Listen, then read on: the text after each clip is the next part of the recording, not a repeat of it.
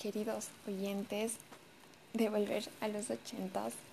Buenas tardes, buenas noches, buenos días a la hora que todos ustedes me estén escuchando. Este es un nuevo episodio, por si se les olvidó, el número 7 del podcast Volver a los ochentas. Bueno, ya saben, aquí su servidora Ana Zambrano y como siempre he dicho, para no perder nuestra costumbre, bienvenidísimos a todos, a todas del país o ciudad que me estén escuchando. Ahora sí, comencemos. Les voy a introducir a nuestro tema de hoy, que es... Tara, tara, tara. Sí, la música, pero en movimientos, es decir, los bailes de esa época.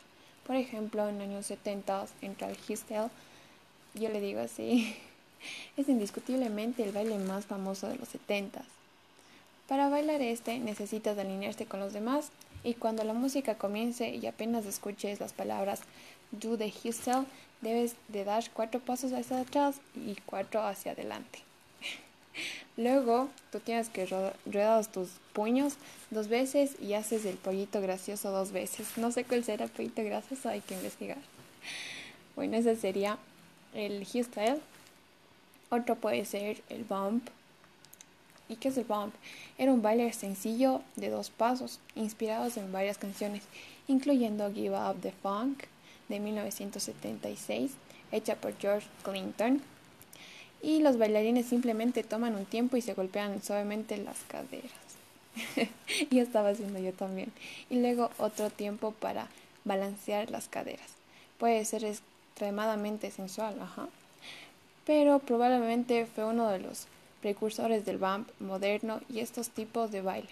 Sin embargo, el bump es un buen baile que se puede hacer con un compañero en una discoteca. Aquí en cambio ya hablaremos en sí de los ochentas. Por ejemplo, el breakdance. El baile breakdance se convirtió en una parte principal de la cultura pop.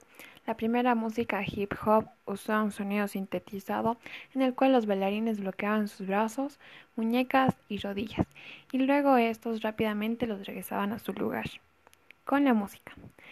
Estos y otros movimientos exagerados y lentos hacían que parezcan robots.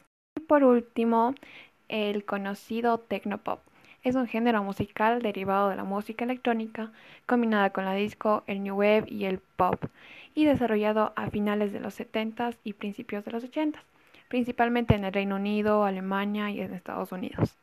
Bueno, eso es todo por el episodio número 7 de hoy. Les espero en el siguiente. Gracias.